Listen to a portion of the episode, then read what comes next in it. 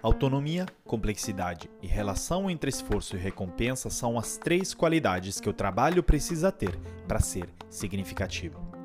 E é com essa frase do Malcolm Gladwell, um jornalista britânico que escreve hoje no The New Yorker e autor também de seis livros, todos best-sellers da classifica do The New York Times, e também uma das 100 pessoas mais influentes do mundo, segundo a revista Times, que eu dou início a mais um episódio do Metanoia Lab.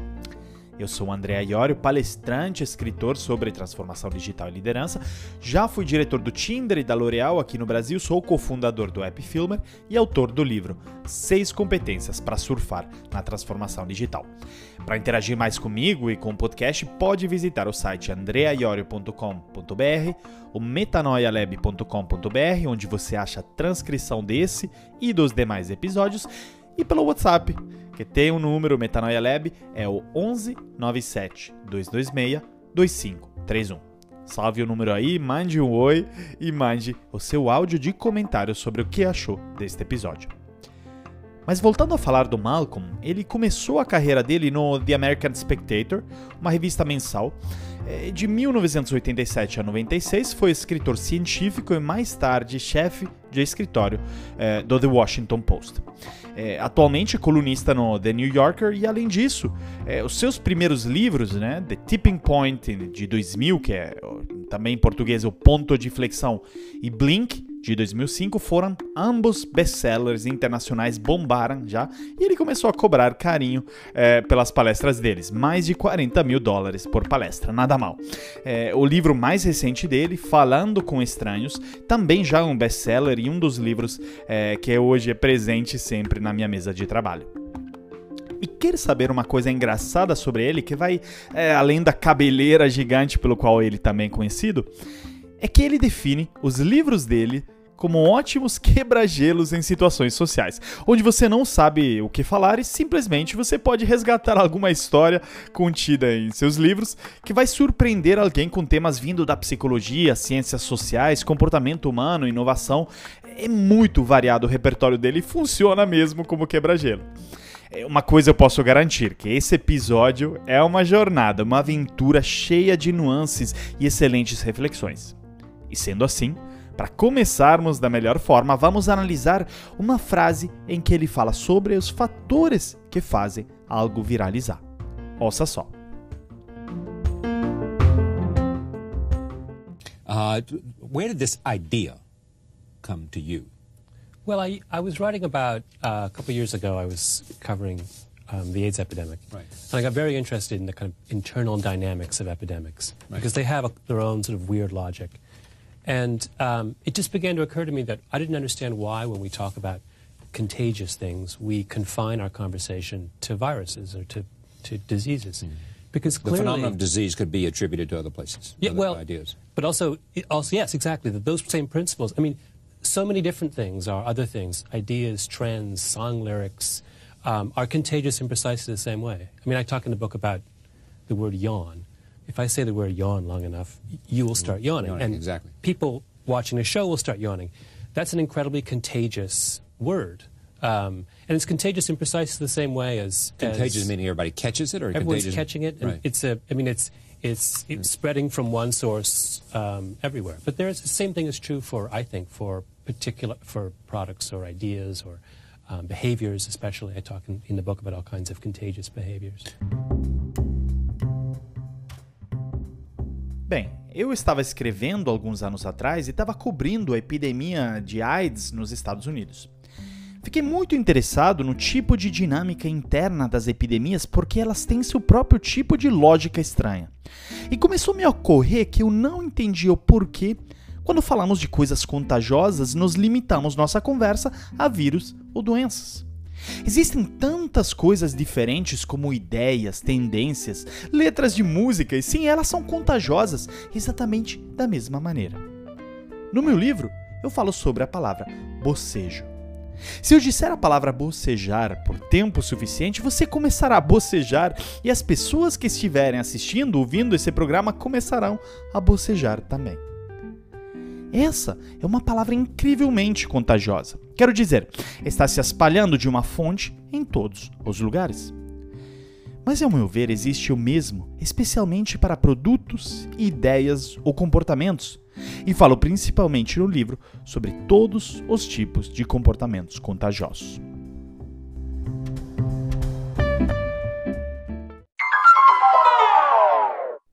Qual é o segredo para que algo viralize? O que é preciso para que algo se torne popular?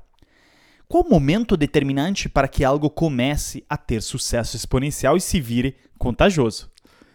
Essas são algumas das perguntas que o Malcolm Gladwell aborda no primeiro livro dele, é, que é, de fato, ponto de inflexão.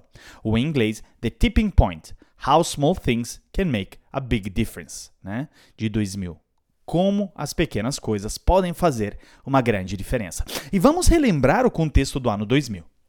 Naquela altura, o mundo tinha acabado de sobreviver, entre aspas, o bug do milênio, estava no meio da primeira onda de crescimento de negócios na internet. Empresas puramente digitais como Amazon e Google tinham poucos anos de vida. E uma plataforma que acabou mudando o mundo como o Facebook estava ainda prestes a ser lançada a partir do escritório, né, do dormitório de Harvard, onde ele foi lançado pelo Zuckerberg em 2004, né, que foi o mesmo ano do Orkut e um ano depois do pioneiro MySpace, né, na área de redes sociais. Quem já teve conta no MySpace? Bom, eu tive, e com isso estou meio que entregando um pouco da minha idade, mas tudo bem. É, é, incrível pensar, então, como Malcolm Gladwell previu né, um mecanismo que seria a chave da virada do jogo em qualquer rede social ou plataforma, ou seja, os efeitos de rede que já abordamos no episódio do Jack Ma. Né? É, ele, o Malcolm Gladwell, falou deles mesmo antes que eles existissem no livro dele, Ponto de Inflexão. Mas ao final, isso porque o mecanismo da massa crítica, né, ou do ponto de inflexão, que ao final são termos intercaláveis, é um fenômeno que sempre existiu e que foi apenas reforçado pela digitalização, não criado por ela. Para meu trabalho no Tinder, esse sempre foi um ponto super importante a considerar. Pontos de flexão aconteciam raramente, mas eram os que faziam crescer o negócio não apenas com picos né, de downloads ou atividade de uso, mas de subir o patamar nas métricas né, de uma forma estatisticamente significativa e estável. Me explico melhor. O começo de 2014 foi um período tranquilo para o Tinder no Brasil. Tinha acabado de lançar, né? Estava disponível no App Store, mas ainda não estava bombando, né? Tinha downloads, se popularizando bastante entre os usuários de iPhone nos centros urbanos. E do nosso lado, né? Fazíamos campanhas modestas, baratas e meio que de guerrilhas, principalmente colando adesivos pela zona do Rio, né, sul do Rio, de São Paulo, e tendo grana para patrocinar uma chupada de medicina por mês, é, vai, mais ou menos, né? É, essa de colar adesivo, né? Eu lembro até uma noite, estávamos ali na zona sul aqui do Rio e nos jogaram ovos, né? E talvez nos entendemos que devíamos mudar de estratégia. Não era com certeza a melhor estratégia nas festas, por exemplo, nós fazíamos copos do Tinder a distribuir, né? E admito que além do trabalho nos divertíamos muito de verdade. Aí que chegou a Copa do Mundo no Brasil.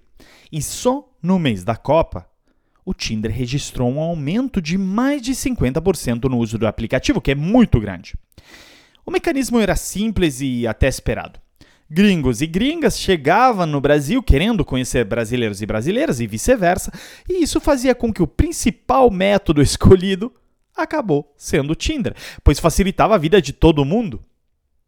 Inútil dizer então que a Copa do Mundo foi o grande divisor de águas na história do Tinder no Brasil e mudou as regras do jogo.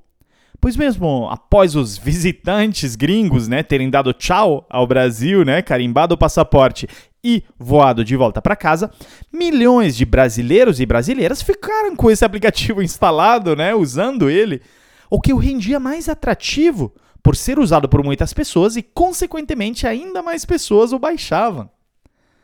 Aí se popularizou igual uma mancha de óleo. Eu não sei se existe essa expressão em português, tá? Mas existe em italiano, né? Como uma máquia de óleo, mas é porque não sei se você já viu rapidamente quão rapidamente se espalha óleo na água, né? Mas enfim, vamos encerrar essa parênteses. Se espalha de forma viral, tá? Bom, Seguindo, quais são os três principais fatores e agentes de mudança que estão então atrás da viralização e da lei do ponto de flexão?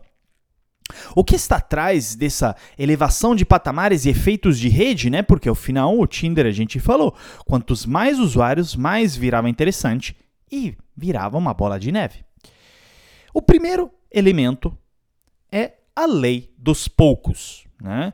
que diz que o sucesso de qualquer viralização social é dependente do envolvimento de pessoas com particulares dotes sociais. Segundo uma distribuição de 80-20, né, lei de Pareto, ou seja, será que o Malcolm Gladwell já estava eh, prevendo né, a vinda dos influenciadores de redes sociais eh, no mero ano 2000? Mas de fato sempre tivemos influenciadores, né, que conseguem é, criar tendências. Só que o alcance deles não era tão grande ou rápido, mas os tivemos desde os filósofos da antiga Roma e Grécia até os grandes escritores, né, ou até os papas ao longo da história que fizeram, né, espalhar ideias é, sobre a religião e sobre a sociedade de forma muito massiva. Ou seja, se alguém com forte influência social adota uma tendência em um produto, ela vai gerar um impacto importante para que se alcance um ponto de inflexão. Então, esse é o primeiro mecanismo, a lei dos poucos. O segundo mecanismo é o fator da aderência, ou em inglês, o stickiness factor, que representa o contexto específico que consegue fazer uma mensagem memorável e, consequentemente, retida. Programas como né, de criança como Sesame Street, né, super popular nos Estados Unidos, mas como a Galinha Pintadinha aqui no Brasil, ou até a Play Kids, plataforma digital do grupo móvel né, de conteúdos para criança, eles estudam meticulosamente, né? Tem enormes estudos atrás é, absorção desse conteúdo educativo, de como funciona, quais os fatores. E são fatores como identificação, personalização, polarização, entre outros, que estimulam né, é, neurotransmitidores em nosso cérebro, como dopamina, serotonina, cortisol. São eles que estão atrás dessa maior absorção desse conteúdo. É, então, é, ou você por exemplo, né? Pense bem, não compartilha nas redes sociais uma postagem porque conecta contigo demais e parece que foi escrita para você. Óbvio que você vai ter uma maior propensão a compartilhar aquilo, né? É assim que funciona e requer muito estudo e preparação. Nada é casual. Faça um exemplo prático. Em 2015, na época do Tinder, eh, nós quisemos dar uma mudada em nossas redes sociais e começamos a zoar e fazer memes, né? Alguns dos quais bastante usados. Eu fazia isso meio escondido do escritório de Los Angeles para eles não entenderem o que, que a gente estava falando, é, mas fui lá, começamos a crescer muito o engajamento. E um post que eu lembro muito bem porque marcou a história das redes sociais do Tinder no Brasil era simplesmente a imagem de uns esqueletos sentados em torno de uma mesa com a escrita: Minha família esperando o dia do meu casamento. Ou seja, todo solteiro e solteira do Brasil se identificou nessa imagem, né? Sendo que a cada Natal ou reunião de família, né? Eles são cobrados para apresentar namorado e namorada e nunca chegam com ninguém, né? Todo mundo se identificou com esse meme e isso fez com que simplesmente ele viralizou, né? Um post despretensioso como esse até contabilizar é, eu fui resgatar agora recentemente no feed do Tinder, fui lá no fundo em torno de 200 mil compartilhamentos, tendo impactado, em termos de alcance orgânico, é, dezenas de milhões de pessoas no Brasil. Isso foi usando só elemento de identificação, combinado, óbvio, ao humor. Ou seja, nada mais do que isso. E o terceiro e último fator é, que gera, né, de fato, esses pontos de inflexão é o poder do contexto, que diz que o comportamento humano é extremamente sensível e dependente do contexto. O que nos lembra da importância de criar os pressupostos para que algo viralize, seja no contexto empresarial ou no contexto até de políticas públicas. E sabe o que? A primeira vez que eu li ponto de flexão, eu logo lembrei da lei de difusão da inovação. Você já conhece ela? Pois bem, a lei de difusão da inovação, fundamentalmente, é uma lei que tenta explicar como, por quê e a qual taxa novas ideias e novas tecnologias se espalham. foi introduzida em 1962 através, através de um livro do professor Everett Rogers, chamado Diffusion of Innovations, e diz que ao final são quatro fatores que influenciam a difusão de novas tecnologias. Um, a inovação em si. Dois, os canais de comunicação. Três, o tempo. E quatro, o sistema social. O interessante aqui é que sobre o último, né, o sistema social. Ou seja, a inovação depende muito do capital humano. E não só em sua criação, mas em sua adoção. Ou seja, inovação, para quem lembra do episódio do Metanoia sobre o Jim Collins, inovação só é inovadora quando ela é escalada. Porque a inovação deve ser amplamente adotada para se autossustentar, por exemplo, gerando um negócio lucrativo e sustentável para quem a criou, seja uma empresa ou um indivíduo. E na medida que a escala, tem um ponto onde essa inovação alcança um ponto de flexão que a faz bem-sucedida. E por que isso é tão importante para pessoas de negócio como nós? Porque se nos investirmos pesado para escalar nossos negócios e nossas inovações antes de alcançar o ponto de flexão, podemos colocar em risco a vida de nosso negócio. O venture capital canadense, o Impression Ventures, aponta ser o motivo número um de fracasso de startups o fato delas escalarem prematuramente. Porque antecipam de duas ou três vezes o momento da escala, escalando quando não tem massa crítica para adoção. Eu canso de ver empreendedores com MVPs ou produtos recém-lançados torrando dinheiro no Google e Facebook para inflar os números e apresentar o projeto a potenciais investidores, nem se preocupando se alcançaram o market fit ou de novo, o ponto de flexão. Isso é jogar dinheiro fora, pois simplesmente não tem suficiente retenção por parte dos usuários. Eles entram de um lado e saem do outro, igual tentar esvaziar o oceano com uma colher furada. Estudos apontam que você alcança o ponto de flexão com uma inovação ao penetrar de 15 a 18% do mercado. Ou seja, você precisa crescer além daquele 2% do mercado que pode ser chamado de inovadores. Né? Aqueles que sempre estão buscando novas tendências né, e de fato inovam. E aquele 13,5%, que são normalmente chamados de early adopters, ou seja, os pioneiros na adoção. Se você parar aqui, você ainda não chegou na massa crítica que nasce ao alcançar também a maioria do mercado. E olha que interessante a relação disso tudo com a pandemia, que vai além do fato que é, justamente essa pesquisa toda né, do Malcolm Gladwell começou analisando o comportamento da epidemia de AIDS nos anos 90 nos Estados Unidos, mas poderia bem ter nascido da análise da pandemia atual do Covid-19 pois se comporta de forma semelhante e mostra como a crise acelerou o alcance de ponto de flexão, né? É, por exemplo, no e-commerce. Por exemplo, um artigo de 2018 na revista Retail Customer Experience previu o ponto de flexão no e-commerce de produtos de supermercado em 2025. Isso é mais ou menos quando 20% das vendas totais seriam via e-commerce. Outras categorias já alcançaram o ponto de flexão no e-commerce há um tempo, né? Categorias de livros já alcançaram em 2005, graças à Amazon. Eletrônicos entre 2008 e 2009 material esportivo em 2016, enquanto roupas eh, devem ter alcançado em 2018 mesmo. Só que uma pesquisa feita eh, sobre os Estados Unidos em maio de 2020, então após a crise, né? Essa pesquisa chama Coresight Research US Online Grocery Survey 2020, nome super longo, mas recomendo dar uma estudada, aponta um crescimento de mais de 40% na compra online de supermercado e 52% dos respondentes disseram que no último ano compraram né? Supermercado online. Isso aponta a uma aceleração rápida e a um possível alcance de um ponto de inflexão na indústria bem antes de 2025. Provavelmente já o alcançamos, o que apresenta otimismo para os players desse mercado e para quem quer estar neste mercado de e-commerce de supermercados. Agora, deixe eu pegar um gancho aqui e mudar repentinamente de rumo, assim como Malcolm faz muito bem nos livros deles. Nós falamos de estudos, pesquisas e relatórios, e obviamente eles se baseiam na crença de que as pessoas dizem a verdade, né? Você entrevista alguém, diz: Ah, sim, eu comprei mercado no último ano. E você acredita nele. É isso que acreditamos sempre, não é? Confiamos nas pessoas. Mas o Malcolm Gladwell nos explica no próximo áudio por que isso acontece e por que isso é perigoso. Confira só. Why are humans human beings so bad at detecting lies. And you would think that we would be good at it.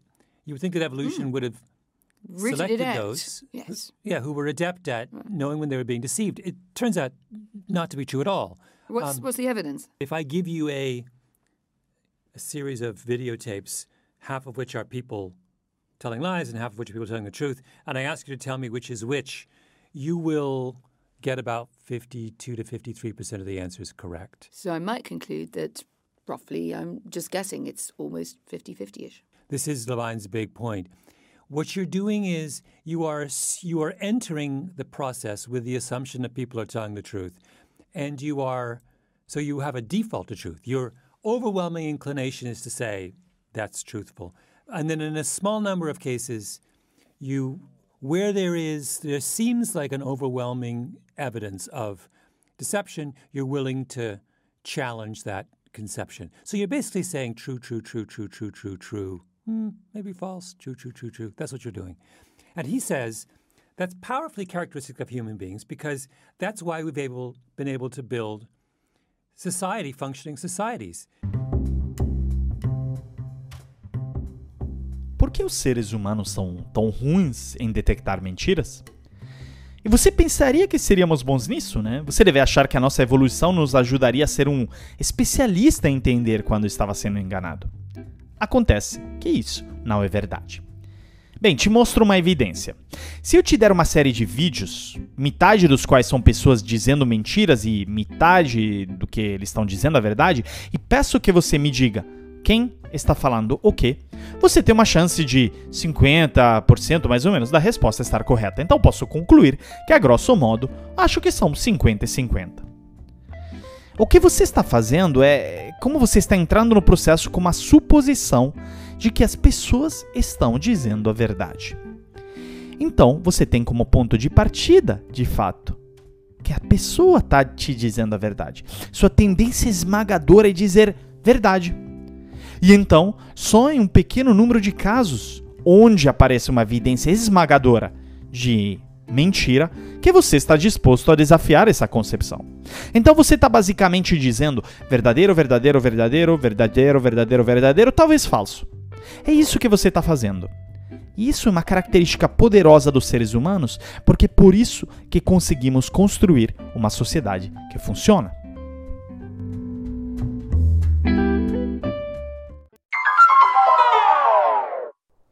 Se você tivesse trabalhado no mercado financeiro em Nova York na década de 90, início de 2000, certamente teria ouvido falar de Bernie Madoff. E hoje, provavelmente, você também tem ouvido falar do Bernie, mas nem tanto através dos contatos no mercado financeiro, mas pelas notícias na imprensa relacionadas ao esquema fraudulento dele. Ele era um cara super respeitado que tinha um fundo de investimento que gerava retornos altíssimos aos investidores. Mas no fim dos anos 90 começaram a ter boatos sobre um esquema ilícito que ele estava fazendo entre os outros investidores de Wall Street. Tinha vários elementos apontando algo ilícito. Os retornos dele eram bizarramente altos. O cunhado dele era o auditor dele e a estratégia de trading dele simplesmente não fazia sentido. Então, Nat Simons, um funcionário de um hedge fund, o Renaissance, particularmente ficou suspeitoso e começou a investigar sobre as atividades do Bernie Madoff, pois eles tinham investido no fundo dele e queriam verificar se ter que tirar o dinheiro de lá ao menos, né?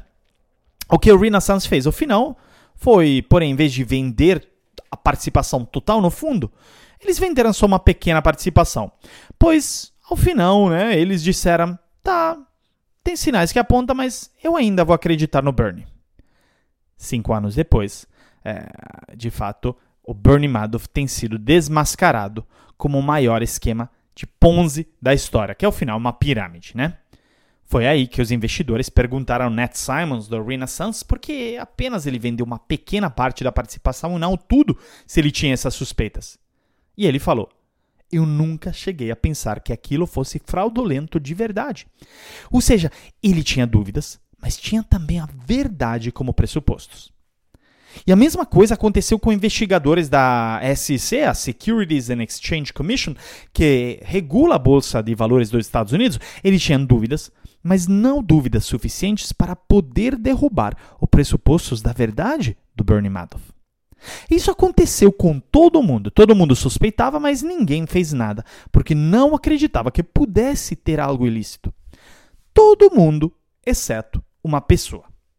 Harry Markopoulos, um investidor de fraudes independente que trouxe para a SC evidências de fraude por múltiplas vezes, né, evidências de fraude do Bernie Madoff, desde 2000 até 2008, até que com seus indícios o Madoff foi finalmente preso em 2009, né, após criar essa pirâmide de fato é, que roubou mais de 50 bilhões de dólares. Se formos pensar, isso aconteceu inúmeras vezes ao longo da história. Um exemplo é, em 1938, o Neville Chamberlain, então primeiro-ministro britânico, estava muito preocupado com as declarações belicosas do Hitler, que queria invadir os Sudetos, né, a parte da Tchecoslováquia que falava alemão. E o Chamberlain criou e implementou um plano louco, chamado Plano Z, que era pegar um avião, né, sem que ninguém soubesse, ir até a Alemanha e exigir um encontro com Hitler.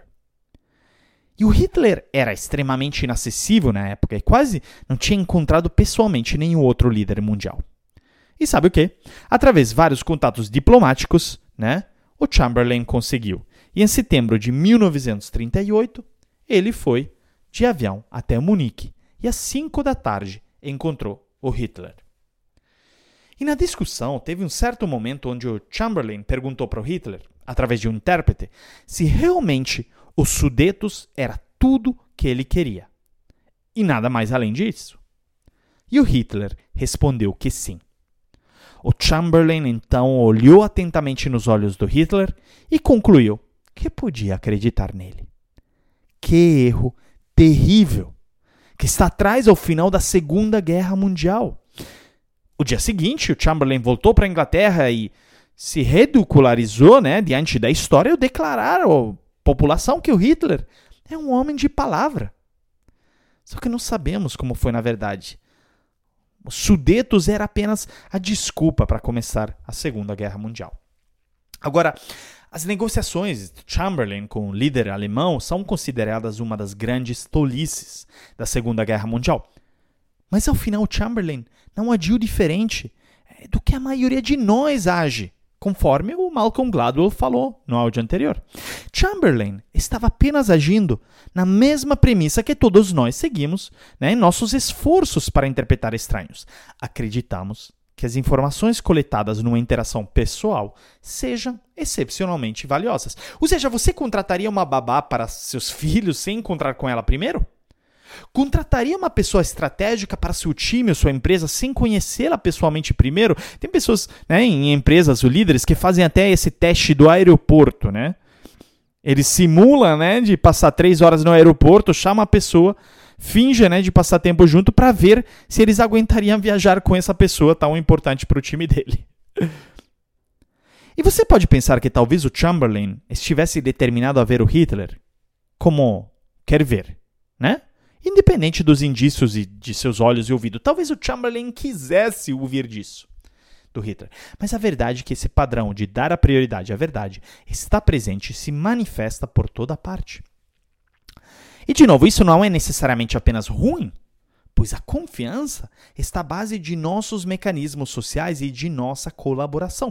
Pense bem, confiança é o que rege nossas economias, pois temos que ter a confiança que, por exemplo, o pedaço de papel que temos na carteira vale alguma coisa. Dinheiro.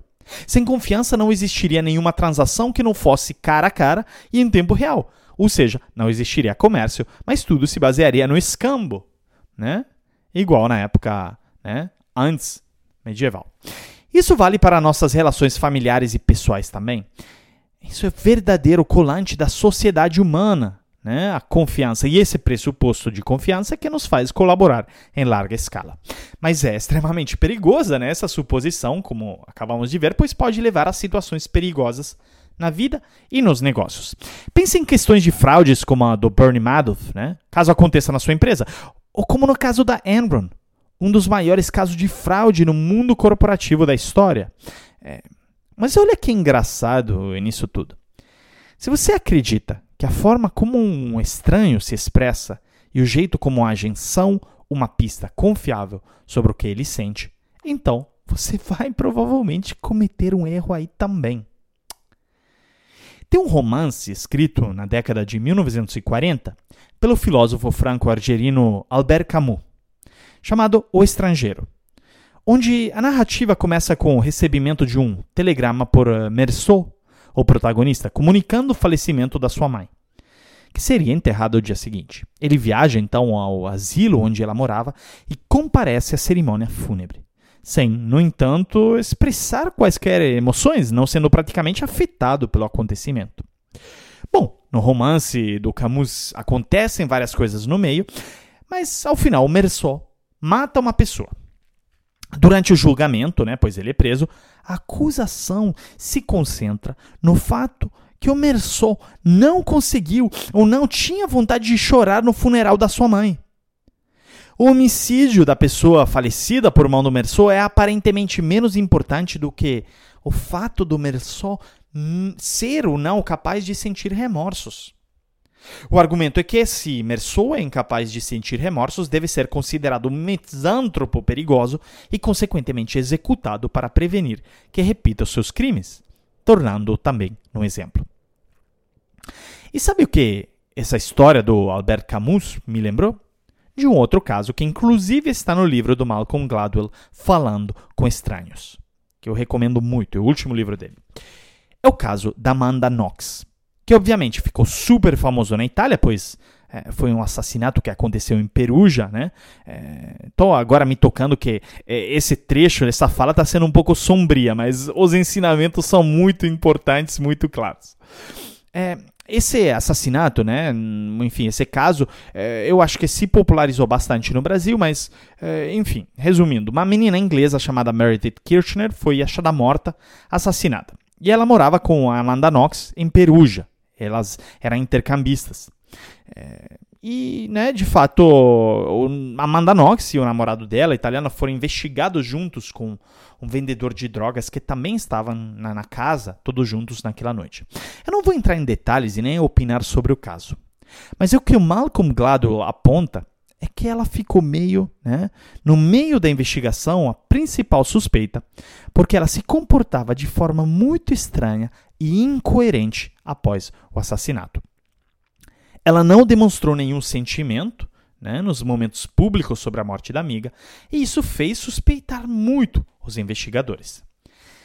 Ela parecia que não estava nem ligando, né? Não se importaria. Ao final, a interpretação que a polícia fez foi que ela fosse culpada. Inclusive, ela ficou presa né, por anos na Itália. Hoje, ela está solta, morando nos Estados Unidos e continua se declarando inocente e vítima da justiça. Ou seja, quando é a hora de julgar, nós não somos péssimos detectores de mentiras apenas, mas somos péssimos detectores naquela situação em que a pessoa que estamos julgando é incoerente. A mesma coisa acontecia com Madoff. Todo mundo que olhava para ele via tranquilidade e nenhum sinal de culpa, vergonha ou remorso. Ou seja, Madoff era incoerente. Ela era um mentiroso, né, com a postura de um homem honesto. E combinado né, a questão da verdade como pressuposto com a da incoerência, você realmente tem dificuldade em ler as pessoas. E para qualquer negociação, liderança ou gestão de times, temos que levar isso em consideração. Agora, a gente nota como Malcolm Gladwell ele né, traz várias referências, múltiplas referências é, nos livros deles, até o ponto né, que ele as define de quebra-gelos.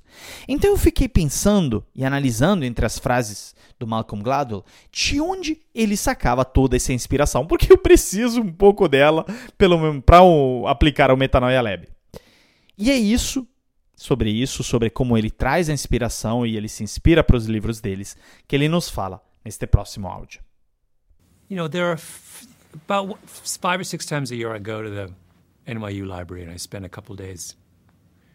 Um, just browsing is too mild a term, but wandering around, going through millions of journals in the most sort of serendipitous way I can, just to kind of see what's out there and see if I can stumble on something. So With, without, without a clear goal or direction, no just goal to explore. Whatsoever. No goal whatsoever. So there's that I do as a regular basis, and then I I do a fair amount of speaking, and I always try and have conversations with people well outside my world. Tem em torno de 5, 6 vezes por ano que eu vou à biblioteca da Universidade de Nova York e passo alguns dias lá. Apenas dar uma olhada é um termo muito moderado. Eu posso dizer que eu fico pesquisando e lendo milhares de periódicos na maneira mais inesperada que eu puder, para ver o que tem por aí e se houverem algo interessante, mesmo sem um objetivo ou direção clara. Então é isso que eu faço regularmente. E também por meu trabalho eu dou bastante palestra e sempre tento conversar com pessoas fora do meu mundo.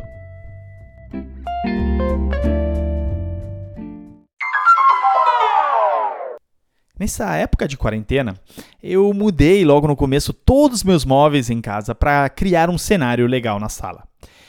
Eu montei tudo para que eu pudesse dar palestras online, em pé, com um fundo bacana, né? Como eu gosto de fazer é, de pé, né? Não, não gosto de ficar sentado, admito, gesticulo muito como um bom italiano.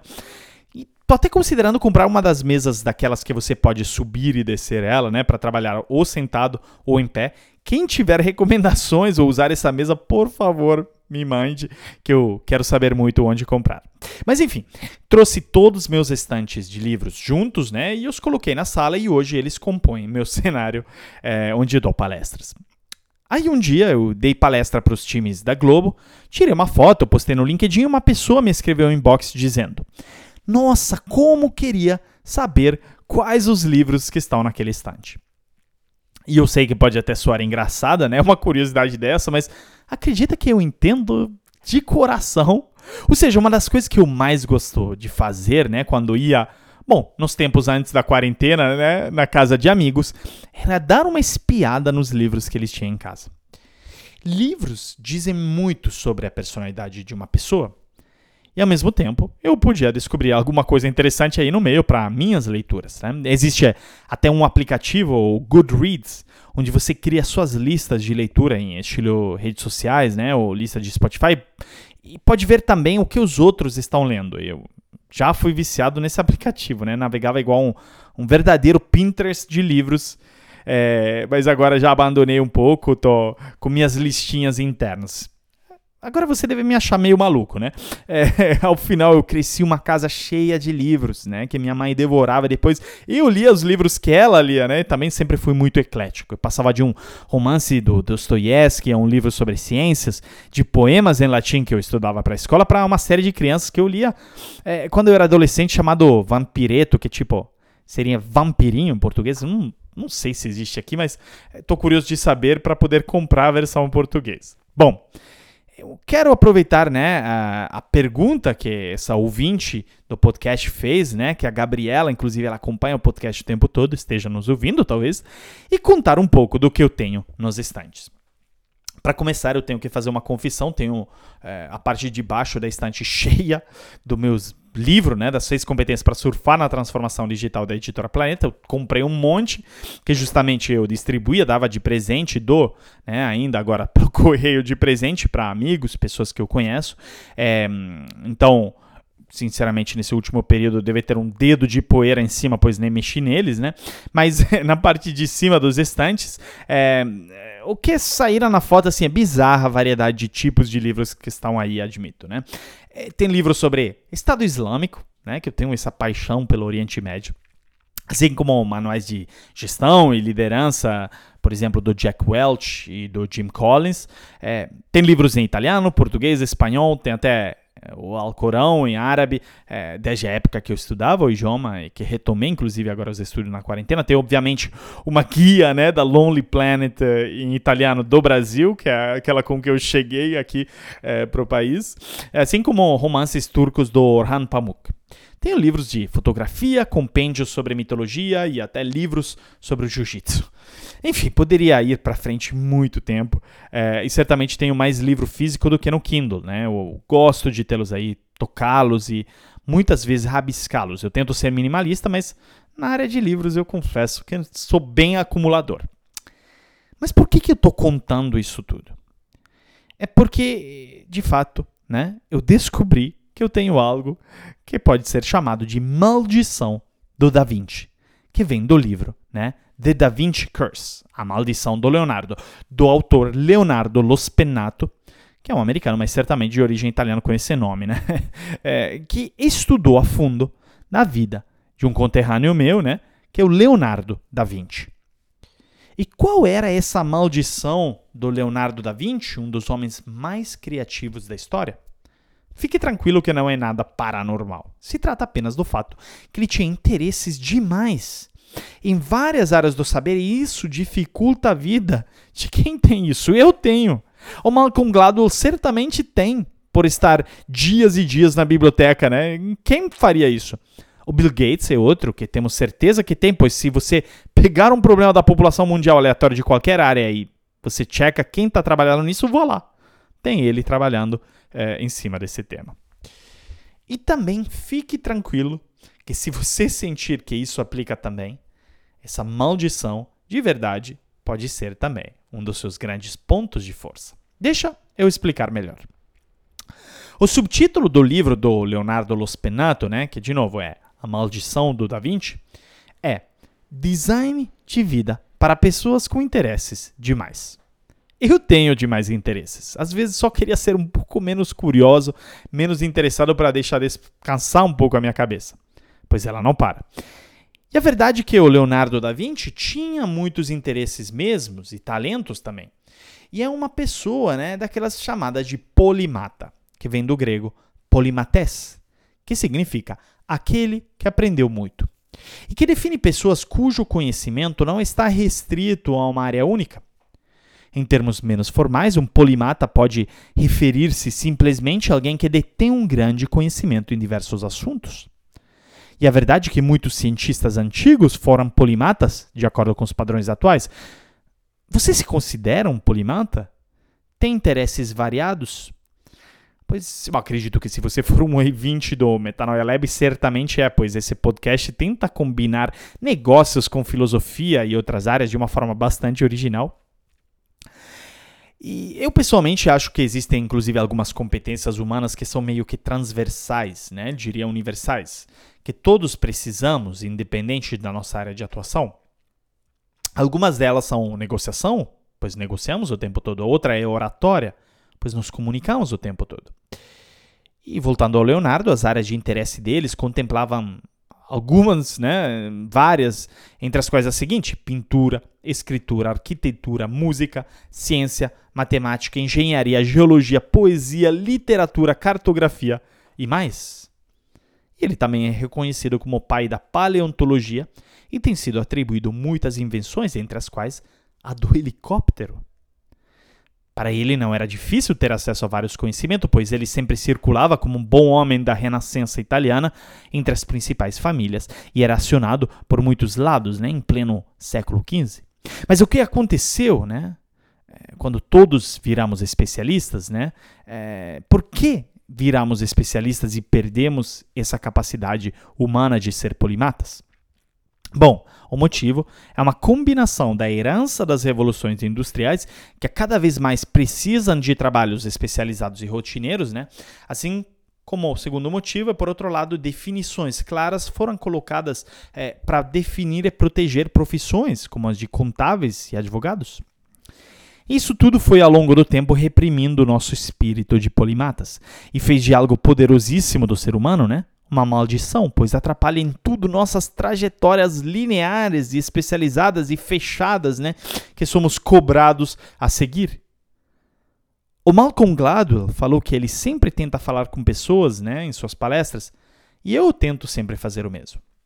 Inicialmente, nos primeiros meses que eu me dediquei 100% à atividade de palestrante, fiquei pensando: nossa, eu vou ficar por fora das tendências de negócio, pois já não trabalho mais em empresa grande. E sabe o que? Foi exatamente o contrário. Ao dar em torno de 70 palestras em 2019 ao redor do Brasil e da América Latina, eu recebi 70 briefings diferentes. Conheci centenas de pessoas diferentes e aprendi sobre os desafios de negócio de cada um deles em múltiplos setores, desde o agronegócio e cooperativismo até o setor farmacêutico.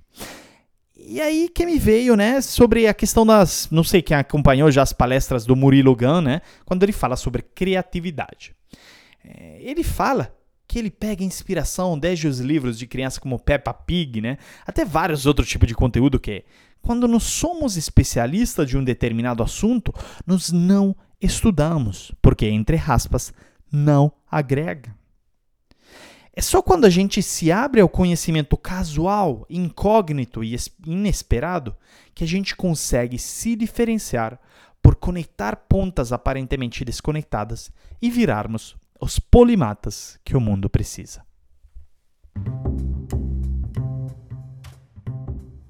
E para encerrar esse episódio, eu quero usar mais uma frase do Malcolm Gladwell em que ele diz: o ponto de virada é justamente o momento em que pequenas mudanças entram em ebulição, fazendo com que uma tendência ou um comportamento dê uma guinada e se alastre. E o que eu acho mais incrível dessa frase é que ela fala sobre dois pontos chaves que já falei em episódios anteriores: atenção ao básico e consistência. E de verdade, mais do que te fazer uma pergunta agora, eu quero que você reflita. Quero que você olhe ao seu redor e faça uma lista do que te deixa insatisfeito ou estagnado. As pequenas coisas, tá? Ou até mesmo algo que você deseja muito fazer e por algum motivo até então desconhecido te deixe paralisado. É importante que você entenda que essas pequenas coisas dependem de você.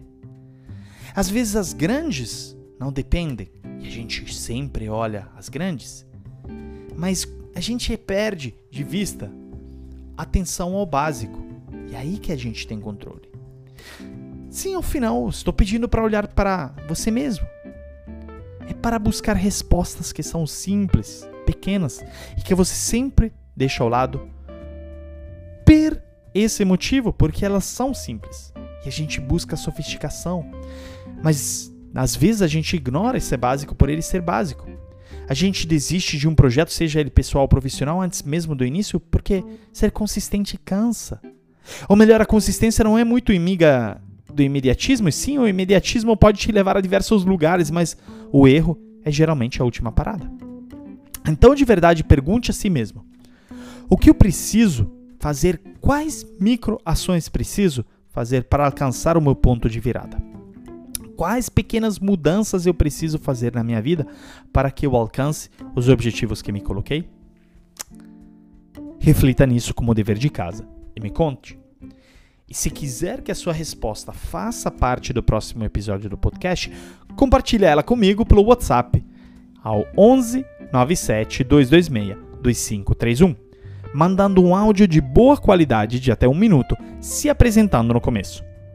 As melhores respostas irão estar no fim do podcast seguinte. Qualquer ideia, comentário, dúvida ou até mesmo reclamação, é só entrar em contato comigo pelo site andreaiorio.com.br, metanoialab.com.br ou por meu LinkedIn ou Instagram.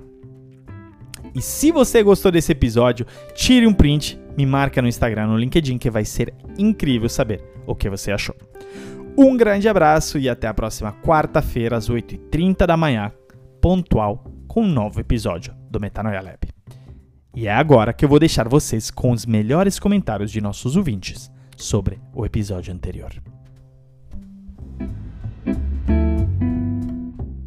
Olá André, quem fala é Bruno, é, sobre o episódio 18 do Jack Ma.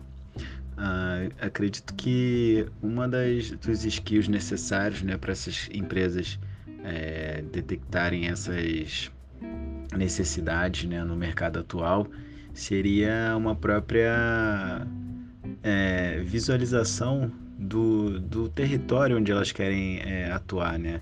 entendimento de, das cadeias que são plurais e as necessidades que isso pode demandar, né? A gente vê muita, muito tudo voltado à tecnologia, programação, aplicativos, mas que parte de um princípio de que isso já está lá para fazer mais do mesmo e não, não atentam às particularidades desse, desse, desse ecossistema. Uma outra coisa que eu queria dizer é: será que esse conceito de ecossistema, quando a gente olha para o mercado hoje, vai substituir o que a gente entendia como nicho de mercado? Um abraço, muito obrigado, parabéns pelo podcast. Oi, Andréia. Bom dia. É o Alexandro. Acabei de escutar o último episódio do Metanoia com a Luísa Trajano E tá muito bom o episódio, parabéns. Inclusive eu fiz uma recomendação desse episódio lá no LinkedIn. Como eu não consegui anotar o telefone que você coloca no, no episódio, é, eu estou te mandando uma mensagem por aqui que eu realmente acredito que é fundamental você estar entendendo quanto você aprende, quanto você aprende diariamente. Porque se você descuidar disso, você tem a sensação de que já está completo, e a completude é a morte. Principalmente para quem quer fazer inovação e fazer diferença no mundo. Então, muito bom esse seu episódio. Parabéns. Concordo com a Luísa, tem que ser positivo. Concordo com as coisas que você falou e principalmente com o fato de que temos que ser eternos aprendizes, observando o que tem de novo, mas principalmente jogando fora aquilo que precisa ser substituído.